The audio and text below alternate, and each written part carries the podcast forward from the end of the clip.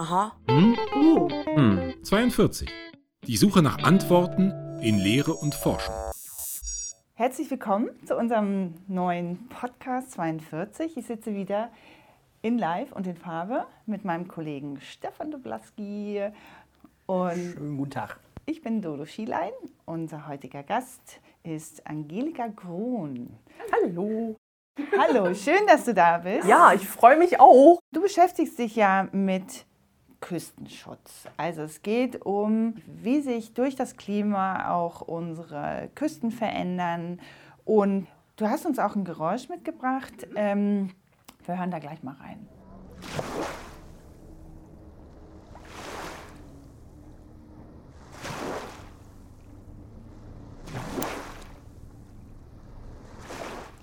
Aha, okay. Das hört sich nach Urlaub an, nach Sonne, Strand. Sag mal, was hat das mit deinem Thema zu tun? Was hören wir da? Also ihr hört im Grunde in diesem kleinen Soundschnipsel Wellen unter schön ruhigen, urlaubshaften Bedingungen, wie sie auf den, auf den Strand auflaufen. Und das ist im Grunde ein, ein Tonschnipsel, der ähm, ja, mein Tätigkeitsfeld beschreibt und auch äh, im Grunde schon ein bisschen den Gegenstand des, des HU-Projektes, das wir dieses Jahr entwickelt haben bzw. durchgeführt haben. Also deine persönliche Beziehung zu Wasser, ist die speziell? Dass dich das da so, ich, wir haben ja ein Vorgespräch geführt und dann, äh, da war klar, okay, es ist auf jeden Fall Wasser, das dich äh, fasziniert. Ähm, wie kommt es dazu? Ist simpel und sehr einfach. Ich bin äh, am Wasser geboren und groß geworden. Also ursprünglich komme ich, komme ich aus Rostock, ähm, Mecklenburg-Vorpommern, direkt an der Ostseeküste. Ähm, von meinem Zuhause sind es eine Viertelstunde mit dem Rad ans, ans, an, ans Wasser, an den Strand und da hört man eben dieses schöne Geräusch mit den plätschernden Wellen, wo man sich dann an den Strand legen kann, entspannen kann und den Wellen zuhören kann. Genau. Und ähm, im Grunde ja, ist es etwas, was mich, was heißt beschäftigt? Im Grunde ist es eine Art Leidenschaft, eine Art, ja. Ich habe Wasser, Wasser einfach gerne um mich, bin gerne am Wasser und deswegen auch irgendwie zum Küstenwasserbau gekommen. Aber kannst du denn jetzt im Sommer eigentlich noch am Strand liegen und entspannen? Oder denkst du die ganze Zeit, oh, hier, das muss alles befestigt werden? Wie haben die denn hier irgendwie, keine Ahnung, den Deich gebaut? Und also kriegst du da so einen professionellen Blick drauf? Und äh, Ich kann da ziem- ziemlich gut, noch ziemlich gut, noch, noch ziemlich gut abschalten, ja. Also ich sitze jetzt nicht am Strand und denke mir, oh Gott, wenn da jetzt die nächste Sturmflut kommt, ist der Deich weg oder da ist dann die Mauer weg oder so.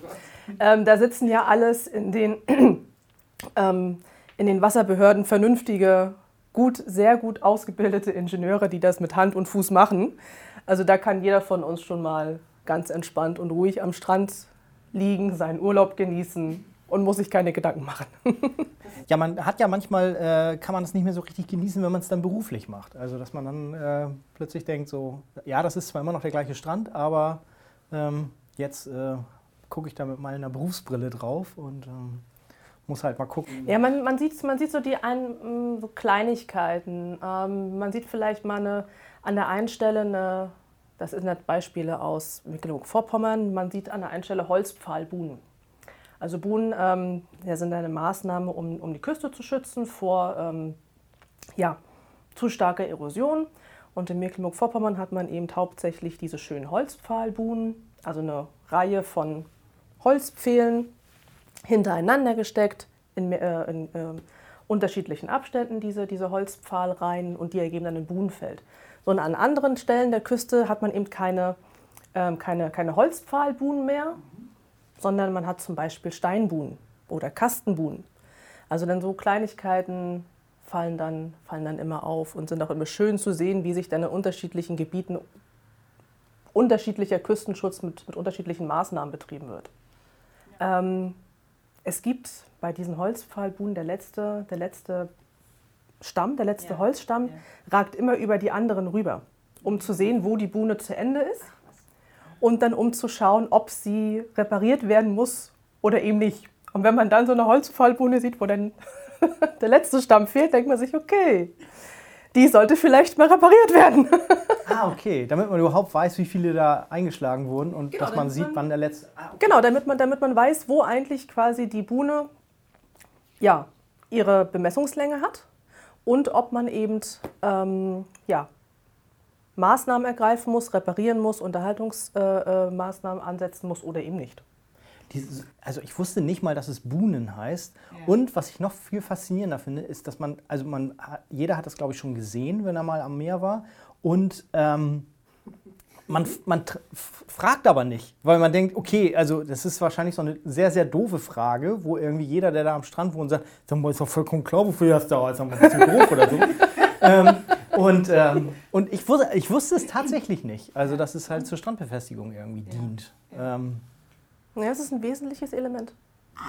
Oh, Hm. aha. Wie bist du dazu gekommen? Also du bist ja auch sehr treu, also bei dem Professor, bei dem du jetzt ja auch promovierst, ähm, der war ja vorher an einem anderen Institut, in einer anderen Stadt. Und äh, der hat dich einfach mitgenommen, du bist mitgegangen und jetzt bist du hier in der TU. und promovierst. Und, Und promoviere, genau. Ähm, ich bin über Umwegen zu meinem derzeitigen Chef und Professor gekommen, denn eigentlich wollte ich nach dem Abitur ähm, Physik studieren. Ähm, und zwar Physik auf Diplom bis zum Vordiplom und dann wollte ich nach Heidelberg gehen und dort Astronomie studieren. Ist auch spannend. Das ist total spannend. Das klingt jetzt vielleicht ein bisschen romantisch und ein bisschen, ähm, ähm, ja, einfach nur ein bisschen, ein bisschen romantisch veranlagt. Aber ich wollte einfach wissen, wo der Mittelpunkt des Universums ist. Deswegen wollte ich Astronomie studieren. Ach, sehr schön. Schöne, schöne, Ja, eine Frage. schöne, schöne ja. Erklärung, ja. Ja. Dann bin ich allerdings am Vordiplom in Mathe gescheitert. Das, ist, das war in dem Moment wirklich schlecht. Und ähm, dann habe ich mir die Frage gestellt, ob das tatsächlich so, so das ist, was ich eigentlich machen wollte. Und habe mich dann ähm, in Rostock weiter umgeschaut nach anderen Studiengängen und bin dann ähm, zum Landeskultur- und Umweltschutz, nannte sich das in Rostock gekommen. Und das ist vergleichbar im Grunde mit dem, was wir hier als Wasser- und Umweltingenieurwesen haben, mit einer Erweiterung nach, äh, in, in ökologische und ähm, ja, Ökologie, Natur, Biologie, also diese ganzen Konzepte oder diese Aspekte mit, mit integriert in dieses Studium. Ähm, habe mich eingeschrieben, fand das, fand das auch super toll. Und dann ging es irgendwann äh, zum Ende des Bachelors dahin, sich eine Spezialisierung zu suchen. Wir hatten ähm, ja, Spezialisierungen, die mehr in Richtung äh, Agrarwirtschaft gehen. Das war so der, der ökologische Teil des, des, des Studiums. Wir hatten Siedlungswasserwirtschaft, wir hatten Abfallwirtschaft und wir hatten Küstenwasserbau oder Wasserbau und Küstenwasserbau. Und in dem Moment war es für mich eigentlich klar, ich nehme den Wasserbau und ich nehme dann weiter die Spezialisierung Küstenwasserbau. Und so bin ich dann an Professor Fröhle geraten, oder geraten in Anführungszeichen sozusagen. Ähm, er war damals dann mein, mein Dozent, habe dann bei ihm ähm, meine Abschlussarbeiten geschrieben und dann dort angefangen sozusagen. Und dann ist er eben, hat er eben halt 2012 ähm, die Möglichkeit bekommen, hier die Professur anzutreten. Und ähm, er hatte dann äh, im Zuge dieser, dieses Umzugs, wenn ihr so wollt, ähm, einige Kollegen gefragt, was sie denn davon halten würden, mit nach Hamburg zu ziehen. Und ich war seinerzeit in keinster Weise gebunden und habe dann einfach so für mich entschieden, ja, warum nicht? Und deswegen bin ich jetzt hier in Hamburg gelandet und das Ganze, ja, wie gesagt, seit 2012 eine treue Seele. Scheint ja auch gut zu funktionieren. Und es ist Ja. natürlich auch eine Hoffnung für alle Studierende der TU, dass man an Mathe scheitern kann und es das trotzdem noch was aus einem wird. ne? Ja, genau, aber es war ja einfach äh, ein ganz anderes Niveau von, von, von Mathe und auch ein ganz anderes Niveau von, äh, von Physik. Also das ist ähm, sehr theoretisch, sehr abstrakt und das finde ich ja das Schöne an den Ingenieurswissenschaften. Man sieht im Grunde, was man, was man macht. Es ist viel praktischer, viel, viel anwendungsorientierter. Die ganze Mathematik, die ganze Physik dahinter. Also man kann es, man kann es besser verstehen, finde ich. Oh, Hm. Aha. Küstenwasserschutz und überhaupt äh, ansteigende Pegel sind ja auch dann irgendwie nicht der Moment, wo man unendlich große Ranges wählen sollte, sondern da möchte man das ja wahrscheinlich möglichst klein halten. Was meinst du, wie, wie, wie meinst du das? Naja, also wir reden davon, dass 1,5 Grad Ziel eingehalten werden müssen. Ähm, was das dann bedeutet, wie hoch äh, dann Pegel irgendwie im Durchschnitt steigen, ähm, da will man ja eigentlich gar nicht so riesengroße Ausschläge eigentlich, oder? Mm, man will sie bestimmt nicht, man wird sie aber bekommen. Also darauf weisen ja Klimamodelle jetzt schon hin, die neuesten IPCC-Berichte. Also der fünfte IPCC-Bericht, ähm, dann die ganzen Sonderberichte ähm, und jetzt der, der sechste IPCC-Bericht, der jetzt schon rausgekommen ist im ersten Teil und die, und die weiteren Teile kommen dann nächstes Jahr. Ähm, die, die zeigen schon einen, einen starken Anstieg des, des Meeresspiegels, also der Wasserstände. Und ähm, ja, die Ranges sind da nicht so klein, wie man sie gerne hätte. Aber was bedeutet das denn dann für euren Fachbereich? Was tut ihr dann? Na, das, das, das bedeutet für den, für den Küsten- und Hochwasserschutz, dass, ähm, die, dass sämtliche Schutzbauwerke, seines Deiche, seines Dünen, seines ähm, Hochwasserschutzwände, Mauern entsprechend angepasst werden müssen. Ja. Und das Ganze dann, weil wir eben nicht nur aus den Modellen diesen einen Wert bekommen, sondern eine Bandbreite von, von, von, von Werten. Ja, das klingt jetzt vielleicht ein bisschen platt und das macht das Ganze auch schwierig mit Sinn und Verstand. Weil Diese, diese Maßnahmen zu äh, machen. Meinst du Sinn und Mm. Verstand? Ja, mit Sinn, mit Sinn, mit Sinn und Verstand an, anzupassen, weil wir so, haben ja. ja, wir haben ja ein, einen, ähm, einen, ähm, eine Wasserstandsbandbreite oder Bandbreite an Werten, die wir bekommen. So in welchen, welchen nehmen wir jetzt? Nehmen wir jetzt den mittleren, nehmen wir jetzt den höchsten, nehmen wir jetzt den niedrigsten? Und ähm, ja, das ist eben, das ist so eine, so eine schöne Geschichte, die es, die es dann halt schwierig macht, ähm, Küstenschutz ähm, umzusetzen. Weil wir als, als Forscher können ja im Grunde viel, viel sagen. Wissenschaft kann ja, kann ja viel sagen. Was dann aber tatsächlich umgesetzt wird, ist eine andere Geschichte. Das ist dann das ganze, der, das ganze Politische am, am Küstenschutz, am, vor allem auch Hochwasserschutz. Aber es ist eine Frage von Kosten, also dass man man sagt, okay, wir haben jetzt den Deich irgendwie schon ganz gut hoch und wenn er jetzt noch einen halben Meter höher werden soll, dann steigen die Kosten exponentiell oder ist es eine Frage, ob das bei der Bevölkerung durchzusetzen ist oder ähm, also ähm, wo sind so die Grenzwerte? Wo, woran liegt es? Die hast du eigentlich schon genannt. Okay. Kosten auf der einen Seite natürlich, ähm, Akzeptanz in der Bevölkerung auf der anderen Seite. Ähm, jetzt vor dem Hintergrund, dass, dieser, dass, dass, dass Klimaschutz oder Klimawandel, Klimaschutz immer weiter in den Vordergrund tritt, auch ähm, Einfluss der, der Maßnahmen, die man plant auf die Umwelt, auf die Natur. Also du kannst, ähm, um jetzt wieder technisch zu sprechen, du kannst einen, einen Deich, ja, du ka- kannst theoretisch einen Deich unendlich erhöhen. Du musst ihn dann nur aber auch entsprechend breiter machen. Und wir alle leben ja gerne an der Küste und auch so nah wie möglich am Wasser. So, wenn du dann jetzt aber den Deich ähm, erhöhst, musst du ihn verbreitern und dann kommt es in, in Konflikte mit, mit anderen, mit der ansässigen Bevölkerung, mit anderen Landnutzungen. Oder wenn es nicht nur die, die Bevölkerung ist, auch der Landwirt, der vielleicht ähm, sein Feld mit, mit im Küstenbereich hat oder mit hinterm Deich hat. Salzwiesen. Ja gut, und wenn ich so ein schönes Wassergrundstück habe, ich möchte natürlich aufs Wasser gucken können und äh, ich habe wahrscheinlich auch noch sehr, sehr viel Geld bezahlt, äh, mehr als die Leute, die hinter mir wohnen, ähm, um äh, dann diesen Bl- Ausblick dann auch zu haben. So ungefähr. Und dann kommst du und sagst, wir, wir müssen hier jetzt mal irgendwie... Ähm, also ich komme da gar nicht. Ich bleibe ich bleib in, meinem, ich bleib in meinem Wissenschaftsbüro. Das macht, das macht, ähm, das ist dann eine politische Entscheidung mit. Und dann sind einfach auch andere äh, Personen damit beauftragt, das dann äh, zu planen und umzusetzen und so weiter. Ihre, also genau, das würde mich sozusagen, oder willst du da direkt drauf antworten? Ähm, nur die, also sind andere Leute mit der Planung besch beschäftigt, richtig.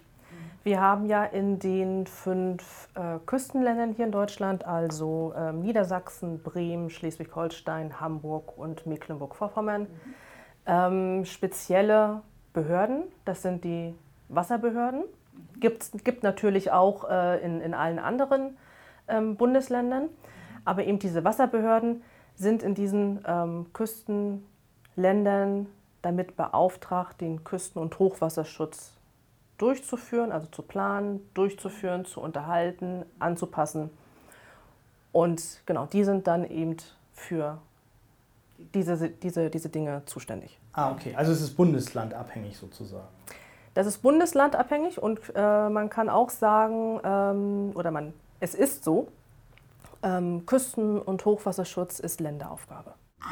Oh. Hm. Aha. Wenn diese kausale Verbindung von Klimawandel und das Steigen des Meeres, wenn das ja schon irgendwie klar ist, was macht ihr dann bei euch am Institut? Also was ist dann die Forschung? Was muss man noch rauskriegen, ähm, bezogen auf diese Erkenntnisse, die man jetzt schon kennt, also hat? Was macht ihr eigentlich am Institut oder du? Ähm, das, das, klang, das klang eigentlich, eigentlich schon an. Ähm, Forschung im Bereich ähm, unter anderem, also nicht nur, ähm, also wir bewegen uns in unserer Forschung nicht nur, nicht nur an der Küste, sondern auch im Binnenland. Es dreht sich aber ähm, viel um ja, im Grunde alles, was mit Wasserbau zu tun hat, also wasserbauliche Tätigkeiten und dort auch ähm, Hochwasserschutz, also Schutz der Bevölkerung, sei es jetzt an der Küste oder sei es in der Stadt oder sei es entlang von Flüssen, gegen Sturmfluten an der Küste, Hochwasser ähm, oder ja, Starkniederschläge, die ja auch zu Hochwassern und Überschwemmungen führen können. Ja, So. wie wir jetzt gerade gesehen haben. Ne? Ja. Im schlimmsten aller Fälle, ja. Wirklich, also das war wirklich ein, sch- ein schlimmes Beispiel dafür, was schiefgehen kann. Genau, wie, beschreib mal konkret, was sind das dann sozusagen für Vorhaben, für Probleme, die auftauchen, die man jetzt noch erforschen muss? Genau, wie kann, wie kann im Grunde Hochwasserschutz aussehen unter klimatisch veränderten Bedingungen? Also wie kann er aussehen, wenn ich eben ähm, einen halben oder einen Meter mehr, mehr Wasserstand habe? Oder wenn wir in der Stadt sind, wie kann ich ähm, ja, Städte gestalten, um besser vielleicht mit, mit äh, Starkniederschlägen umzugehen? Ähm, genau, also irgendwie also Konzepte entwickeln, wie man sich im Hochwasserschutz oder gegen, den, gegen das Hochwasser, gegen Überschwemmung sozusagen wappnen kann. Sei es jetzt auf technischer Ebene oder äh, ja, eher naturbasierter, nicht technischer Ebene. Und dann gibt es ja wahrscheinlich da eine starke Zusammenarbeit eben mit Ingenieurswissenschaften, die sich auch so mit so Techniken beschäftigen wahrscheinlich, oder? Wie man das sozusagen dann hinkriegt, dass die auch halten, die Deiche oder diese Konzepte eben auch in die Landschaft passen. Ähm, da sind sicherlich viele Gewerke auch mit beteiligt, oder? Mm, Das schreit natürlich nach, nach Geotechnik auf alle Fälle. Das, dafür gibt es einen Begriff. Schön zu wissen. Professor Grabe bei uns an der TU. ja, ähm, im Grunde sämtliche Gewerke, wenn du es so bezeichnen möchtest, oder Tätigkeitsfelder eines, eines, eines Bauingenieurs. Deich, wenn du baust, wäre vielleicht sowas wie Geotechnik. Ähm, Hochwasserschutzwände bauen geht vielleicht in Richtung, oh Gott, jetzt sage ich was Falsches, wahrscheinlich gehe ja Hoch, Hochbau, Betonbau oder, oder, oder, oder ähnliches. Ähm, wenn es dann in Richtung ähm, ja, Einpassen der Hochwasserschutzmaßnahmen in die Landschaft geht, kommen natürlich Landschaftsplaner mit im besten Fall äh, in die, ähm, mit, ins, mit ins Team, mit in das, mit in das Projekt. Ja, Ah ja, okay, genau, so habe ich mir das vor. Gewerke kommen natürlich aus dem Handwerk. ja genau. Wenn man ein Haus baut, braucht man natürlich so. Aber mh, Oder unterschiedliche Ja, Kompetenzen. genau, eben. ja, das ist offener, genau. Oh. Hm. Aha. Du hast bei uns an der HU, also für die HU, ein Projekt umgesetzt. Ähm, du bist ja jetzt in diesem Jahr schon mit dem zweiten Projekt dabei gewesen. Wir gucken uns jetzt erstmal das erste Projekt an. Ähm, das du gemacht hast, was basiert auf einer Vorlesungsreihe, Vorlesungsreihe Aquas. Du hast das Aquas 4.0 genannt. Ähm, ja, was hat das damit auf sich? Der Werdegang von Aquas 4.0 und Sipjak. ja, ähm, das fing eigentlich schon ja, 2017 an. Da hatten wir beim BMU, ähm, Bundesministerium für Umwelt, Naturschutz und Reaktorsicherheit, ähm, im Rahmen der deutschen Anpassungsstrategie, kurz DAS, also DAS, ähm, ein Projekt Aquas ähm, beantragt und auch bewilligt bekommen, in dem es um, ein, äh, um eine Lehrveranstaltung, ein, ein Bildungsprogramm für Bauingenieure und Wasser- und Umweltingenieure, einmal von, äh, aus studierender Sicht, aber auch schon ähm, für bereits berufstätige Ingenieure gehen sollte. Und thematisch ähm, dreht es sich um die Anpassung an den Klimawandel in der wasserbaulichen Praxis, gerade weil wir es mit dem Klimawandel zu tun haben. Wasserstände steigen, ähm, Niederschlagsereignisse werden häufiger und intensiver. Und wie gehe ich damit eigentlich um? Weil es bis dato ähm, in der erstens akademischen Ausbildung, aber auch in der beruflichen Weiterbildung noch kein derartiges äh, Modul gab. Ach was. Genau.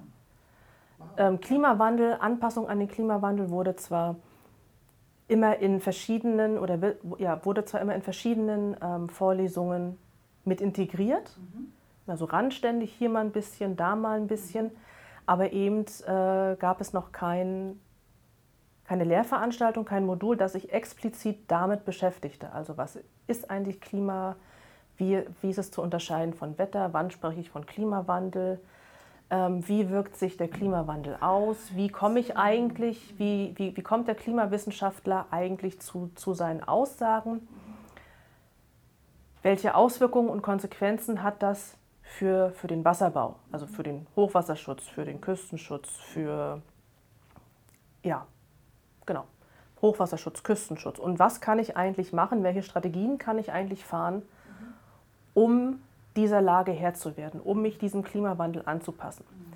Das haben wir dann seit, das ist glaube ich 2018 oder 2019, ähm, bei uns in, im Studien, in den Studienplänen der Bauingenieure und Wasser- und Umweltingenieure integriert. Und jetzt kommen wir erst zum HU-Projekt Aquas 4.0. Ja, nee, was ich daran spannend finde, ist, jetzt wird mir auch klar, warum die Forschung äh, im Grunde natürlich das als Fokus hat. Also durch den Klimawandel haben sich einfach andere Bedingungen, was den Küstenschutz angeht, äh, äh, eingestellt. Deswegen ist das ja alles noch ganz jung, auch als Forschungsfeld. Jetzt, klar, jetzt wird mir das erst irgendwie bewusst, dass ihr dadurch natürlich nachbessern müsst. Also mit der Erkenntnis des Klimawandels gibt es eben auch andere Anforderungen, gibt es andere andere Belastungen Belastung, auf, auf, ja. auf, auf die Küste, die sind dann die anderen Anforderungen Ja, und ja, die, ja. die muss ich irgendwie bewältigen. Ja, ja, ja. Genau. Und genau, und dann kam die Hu. Genau, dann kam die HU. Dann war nämlich die Idee, okay, ähm, Klimawandel, Hochwasserschutz, Küstenschutz geht uns alle an. Hochwasserschutz sowieso, egal ob an der Küste oder, oder in der Stadt oder auf dem Land. Ähm, okay, Küstenschutz die, für diejenigen, die an der Küste wohnen. Ähm, lasst uns das doch für die breite Bevölkerung, also für interessierte Bürgerinnen und Bürger, Schülerinnen und Schüler, so ab Sekundarstufe 2, also ab der Oberstufe, aufbereiten und äh, zur Verfügung stellen. Ja. Einfach, ähm, ja, damit sie sich darüber informieren können, quasi ihr Wissen erweitern können. Und ja, so kam es dann zu Aquas 4.0. Ja. Wie war dein Vorgehen? Oder wie war, du warst ja eigentlich in dem Team, du warst das Team selbst. Ich, ja. ich war das. Also ist ja, Ich war das, ja, ich war das Team. ja, wenn unsere Zuhörer mal äh, sich Aquas äh, 4.0 angucken auf der Ho, wird man erstaunt sein, wie komplex dieses äh, Lernangebot ist. Also wie viele Bereiche man da findet und ähm, ich war völlig geplättet auch von diesen ganzen Inhalten. Hm, Wie war denn da so dein Vorgehen? Was hast, auf was hast du dich fokussiert und ähm, weil es doch ja viele Themen sind, die man wahrscheinlich als Voraussetzung Definitiv, ja. kennen muss. Ähm, da hab ich, konnte ich tatsächlich auf das, was wir in Aquas gemacht haben, zurückgreifen. Ähm, also da auf die, ähm, ganzen, auf die ganze Themenzusammenstellung. Zu, zu, zu, Zusammenstellung. Bevor, ich, bevor ich mich mit Hochwasserschutz oder Küstenschutz befasse, vor dem Hintergrund des Klimawandels, muss ich natürlich erstmal wissen, was ist Klimawandel eigentlich? Was, was ist Klima? Also ähm, haben wir im Grunde ähm, in Aquas, das muss ich dazu, dazu sagen, damit das nicht falsch rüberkommt, das nicht alleine gemacht, sondern wir hatten ähm, oder wir haben da die Zusammenarbeit mit, mit dem GERIX gesucht, mit dem Climate Service Center Germany, das hier in äh, Hamburg ansässig ist. Und wenn ihr so wollt, ja, der Anbieter für Klimadatenservices ist. Ah, die sind frei zugänglich? Oder Die sind, die- sind frei, frei zugänglich, wenn ihr auf ähm, ähm, deren, deren Homepage geht, unter Publikationen sucht, ähm, findet ihr ganz viel, ganz viel Material zum Klima, Klimawandel, Auswirkungen des Klimawandels. Das ist gut, die können wir dann ähm, in den Show Notes abbilden. Mhm. Und wenn Klar. es dann Menschen gibt, die sich nochmal detailreicher Nochmal detaillierter einarbeiten wollen. so Tabellen einlesen wollen vorm Schlafengehen, die können Genau. Ich glaube, vorm Schlafengehen sollte man das nicht machen, denn sonst versteht man die nicht. Wer weiß, was nachts passiert. Mhm. Oh! Ja. Genau, Also genau, die Zusammenarbeit dann äh, da mit dem GIREX und da haben wir im Grunde schon ja, die Themenzusammenstellung vom Beginn, was ist eigentlich Klima, bis hin ähm, zu den Anpassungsmaßnahmen im Bereich ähm, Wasserbau gemacht. Ja. So, und darauf konnte ich dann natürlich aufbauen, musste aber natürlich sicherstellen, dass es allgemein verständlicher ist. Weil im Grunde im Büro, im Institut sind man so kleine Fachidioten, die wissen, worum es geht. Und ähm, das muss ich jetzt dann natürlich so aufbereiten, dass es auch ja, quasi der interessierte Bürger mit versteht. Also das war nochmal da, noch mal da die Anpassung. Auch die Herausforderung. Die Herausforderung, ja, ja klar. Und ähm, das, was wir bei unseren Studierenden ähm, voraussetzen konnten, also schon ein gewisses Wissen im Wasserbau, im Küstenwasserbau, so die ganzen Grundlagen, musste ich natürlich auch mit, ähm, mit abbilden und mit zur Verfügung stellen, damit man quasi einmal weiß, okay, davon wird eigentlich in Aquas 4.0 gesprochen und darauf baut alles auf. Das Schöne äh, an eurem Lernangebot äh, oder an dem Projekt Aquas 4.0 ist ja, dass das eben keine stringente Lerneinheit ist, sondern man kann selber entscheiden, also man nennt das flexible Lernpfade, man kann es also selber entscheiden, was ich an, zu welcher Zeit äh, fokussiere oder mir aneignen möchte und dann selbst quasi Verknüpfungen schaffen. Das ist ähm, wirklich auch eine sehr moderne Art, sich Wissen Ja. anzueignen. Der Hintergrund dafür war, ähm, den Nutzern dieses Lernangebots die Möglichkeit zu geben, quasi auf nach eigenem Wunsch, nach eigenem Wissensdurst in dieses äh, Angebot einzusteigen und eben dann auch verschiedene Möglichkeiten zu geben, wie man dann sich durch das ganze Themenfeld bewegt. Wir wollten nicht äh, einen Weg vorgeben von A bis Z, also du fängst vorne bei dem Unterschied Klimawetter an und hörst hinten bei den Anpassungsmaßnahmen auf, sondern vielleicht weißt du schon genügend aus dem Bereich Klima, willst dich jetzt ein bisschen mit den Ingenieursthemen auseinandersetzen oder eben andersrum. Oder wenn du dann in irgendeinem Thema wirklich tief drin steckst und dann merkst, okay, dazu bräuchte ich vielleicht noch mal eine kleine Auffrischung, dann gehe ich eben noch mal einen Schritt zurück und eigne mir das Wissen dann entsprechend an. Oh, Hm. Aha. Und es ist ja vielleicht nicht ganz unwichtig, überhaupt Bewusstsein in der Bevölkerung dafür zu schaffen, dass Küstenwasserschutz und sowas überhaupt notwendig ist. Weil im Idealfall, wenn eure Berechnungen stimmen, die baulichen Maßnahmen umgesetzt wurden, passiert im Idealfall nichts.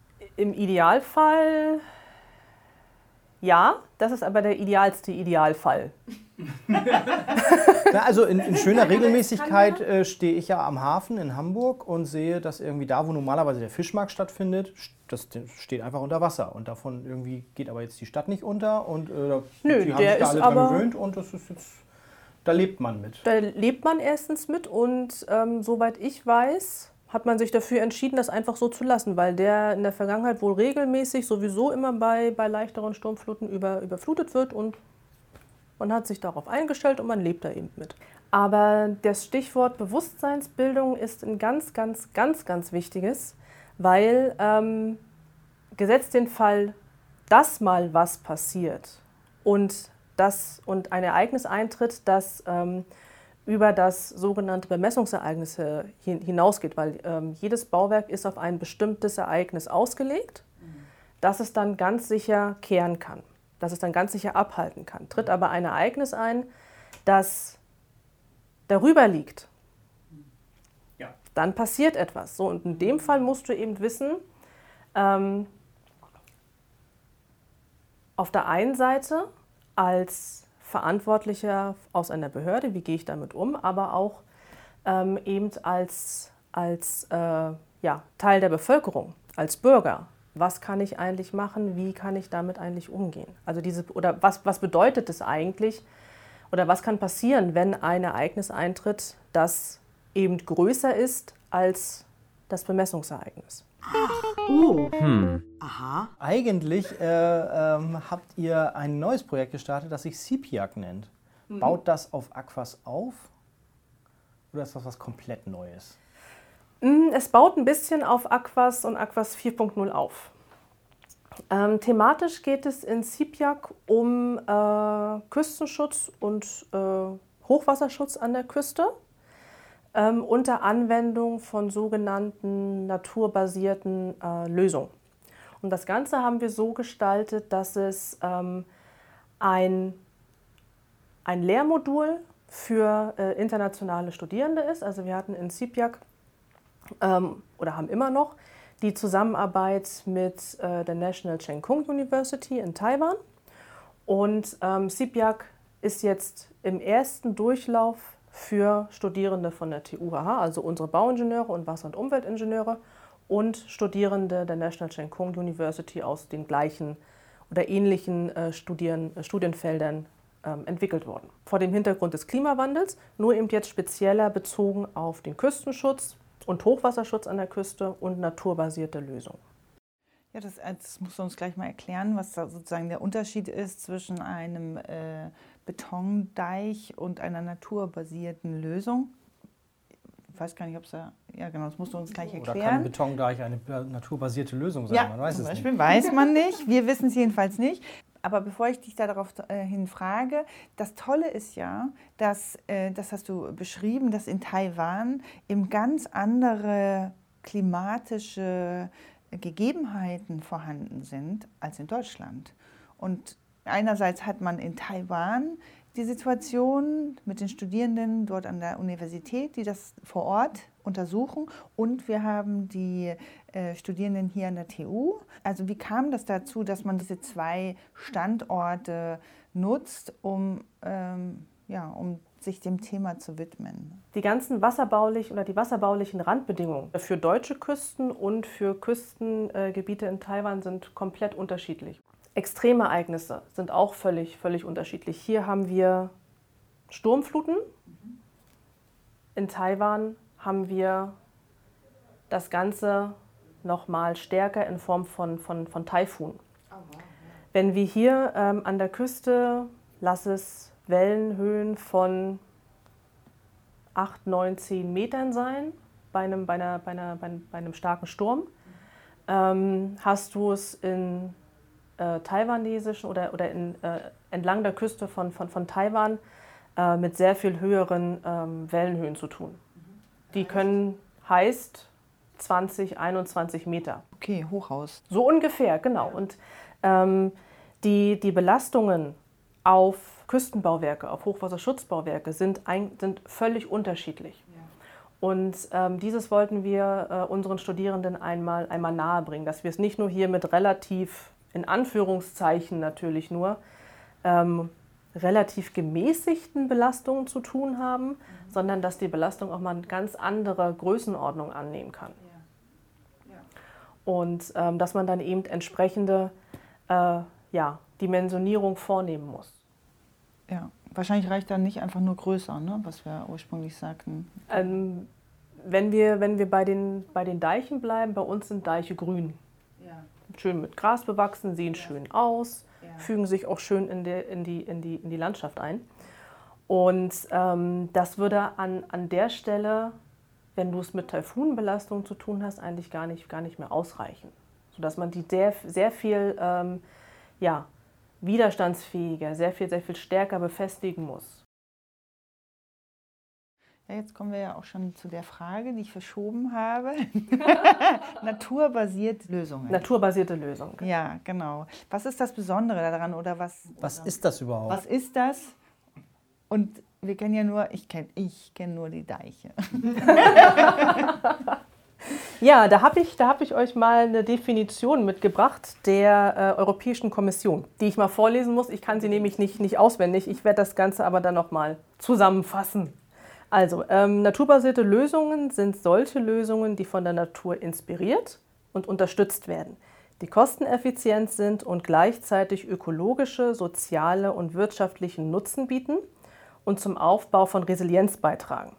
Solche Lösungen bringen durch lokal angepasste, ressourceneffiziente und systemische äh, Intervention mehr und vielfältigere Natur und natürliche Merkmale und Prozesse in Städte, Landschaften, Küsten und Meeresgebiete.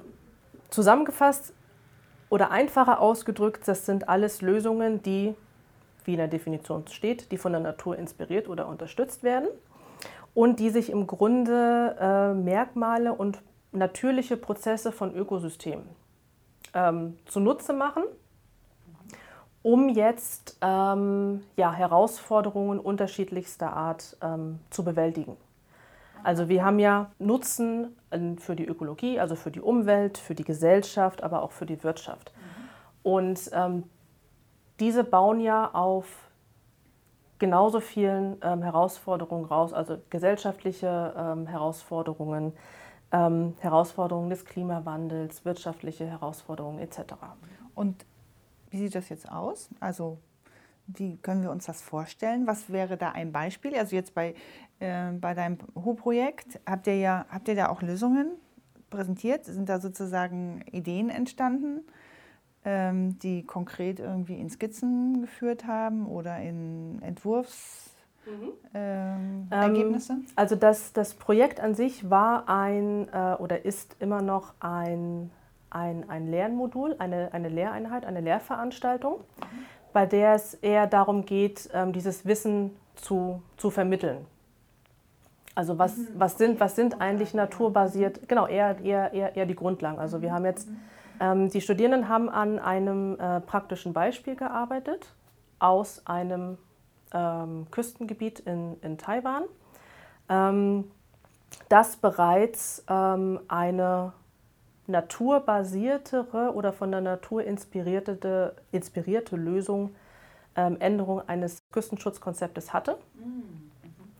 Und das haben sie einmal sich angeschaut, geguckt, ob das ähm, ja, quasi noch das tut, was es tun soll, also seine Funktion erfüllt und dann eben sich Möglichkeiten überlegt, wie man eventuell ähm, Anpassungen vornehmen kann. Ah, des ja. Bestehenden, aber auch ähm, unter Berücksichtigung des, des, Klimawandels. Und da sind dann so Ideen rausgekommen wie, ähm, ähm ich versuche da ähm, Korallenriffe mit äh, anzu, anzulegen oder zu etablieren, die wie so eine Art äh, Unterwasserwellenbrecher fungieren. Und ähm, diese, diese Korallenriffe als, als diese äh, Unterwasserwellenbrecher würden dann die Belastung auf das Küstengebiet, auf den Strand, der dahinter liegt, ähm, reduzieren. Ach, super. Das heißt aber, ein Korallenriff würde man künstlich anlegen dann, ja? Genau, das, ist ja, das wäre dann ja zum Beispiel eine Lösung, die von der Natur inspiriert ist. Ah, okay. Ja. Und da gibt es wahrscheinlich auch irgendwelche äh, Tests, dass man, also man probiert das ja auch aus, wahrscheinlich im Labor oder in. Wir haben doch hier auch so ein Wellen, also so ein, so ein Wellenlabor, also irgendwas, was man, äh, wo man hier so Wasser testen kann an der TU. Da war ich noch nie, will ich aber unbedingt mal hin. ja. das, das, das Charmante an, an diesen naturbasierten Lösungen ist ja, dass, dass die Natur schon gezeigt hat, dass es funktioniert. Ja, ist klar. Also ja. ähm, mhm. Korallen, Korallenriffe in der, in der Natur wirken wellendämpfend. Ja. Also das, was ich gesagt habe, die, die Belastung auf den dahinterliegenden Bereich ist reduziert. Ja. Oder Mangroven schaffen das Gleiche. Mhm. Oder wenn wir uns jetzt ein bisschen in unsere Breitengrade be begeben wollen, Salzwiesen. Ja. Salzwiesen vor einem, vor einem Deich zum Beispiel fungieren als, als Vorland. Wenn da eine Sturmflut aufläuft, dann äh, kann die Sturmflut auf diesem Vorland, auf dieser Salzwiese schon mal ein bisschen ihrer ihrer Kraft, ihrer Energie, wenn, wenn ihr so wollt, ähm, abbauen, sodass mhm. die Belastung auf den Deich dann nicht mehr so groß wird. Mhm. Oder ähm, was haben wir hier noch oben? Seegraswiesen. Also das Ganze, das Ganze, das Ganze jetzt unter, unter Wasser. Mhm.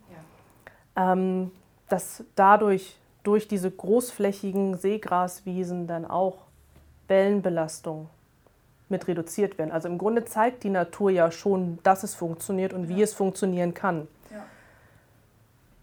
Nur müssen wir es jetzt umsetzen. Das, ja, ist, das ist, das ist, was ich, was ich, was ich gerade, gerade vorge äh, gesagt habe und auch vorgelesen habe. Man macht sich bei diesen Maßnahmen ja quasi natürliche Kapazitäten oder natürliche Fähigkeiten oder Fähigkeiten von natürlichen Ökosystemen zunutze, um eine Schutzfunktion zu erreichen. Das bedeutet aber dann auch zum Beispiel bei diesen Salzwiesen, dass man dann halt kein Grundstück mehr am Meer hat, wo man direkt aufs Wasser gucken kann, weil ähm, da dürfte dann ja eigentlich gar kein Haus stehen. Genau. Und das dann ähm, der Bevölkerung klarzumachen, dass das gut ist, so wie es, so wie es geplant ist, oder dass, dass eine naturbasierte Maßnahme gut ist, im Grunde für euch auch ähm, dann einen Nutzen hat, das muss dann klar kommuniziert werden. Ah. Oh. Hm. Aha. Habt ihr denn bei CPIAC gemerkt, dass wenn äh, Studierende aus unterschiedlichen Teilen der Welt zusammenkommen, dass die auch mit unterschiedlichen Ideen äh, kommen, weil Küstenschutz meinetwegen wahrscheinlich in Taiwan komplett anders gedacht wird als in Deutschland, oder? Durch die Zusammenarbeit der taiwanesischen und deutschen Studierenden bekommt man natürlich unterschiedliche Sichtweisen auf, auf ein Problem. Und das ist ähm, es ist tatsächlich oder es ist auch so, dass äh, Küstenschutz in Taiwan anders, anders gedacht wird. Die Zusammenarbeit hat aber gut geklappt. Ich hab, du hast ja erzählt, das hat super geklappt. Alle waren glücklich, inklusive dir. ähm, die Zusammenarbeit hat wirklich gut geklappt und zwar überraschend gut.